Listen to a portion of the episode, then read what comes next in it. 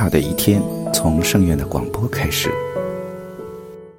欢迎收听大明圣院广播电台，我是宝月。今天的节目，让我们聊聊因果中的聚集性以及延续性的话题。因果是非常广的范围，小到微尘，大到法界，无不是因果的范围。在因果中的聚集性是如何产生以及延续的？因果当中不可或缺的是一个缘字。那么，什么叫缘？缘本身有很多因素，是多种元素成分的汇集，因此具有聚集性。因自身也可以形成缘，它也是果；缘它又可以形成因，它也是果；果又是因，也可以成为缘。因此，它三者是一体缘，具备这样的聚集性。那么，因自然也会具备聚集性，果也会自然具备聚集性。它是如何延续的？有一句话叫“万法皆空，因果不空”。既然因果不空，本身就自带延续性。因为因缺少缘的时候，因又可以形成缘；缘缺少因的时候，这个本身的缘也自然可以坐在因的位置上形成因。因此，亦可分为三，三又是一，它会不断的延伸，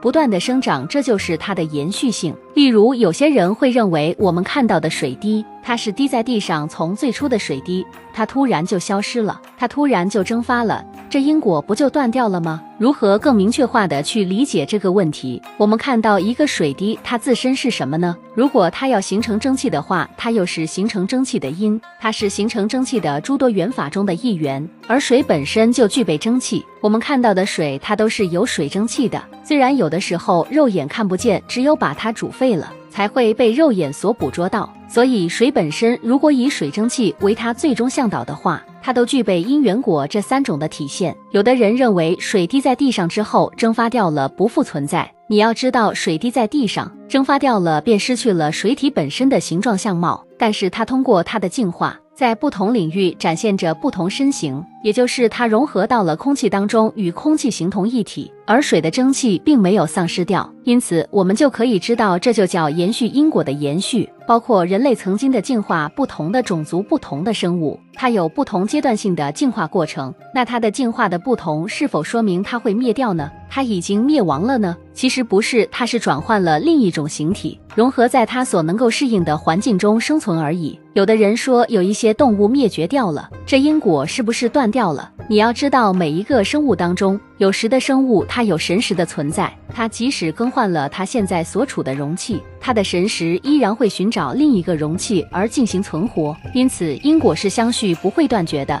这就是本期所有内容，大家可以通过微信公众号“大明圣院”以及荣正法师的小宇宙播客了解更多内容。我们下期再见。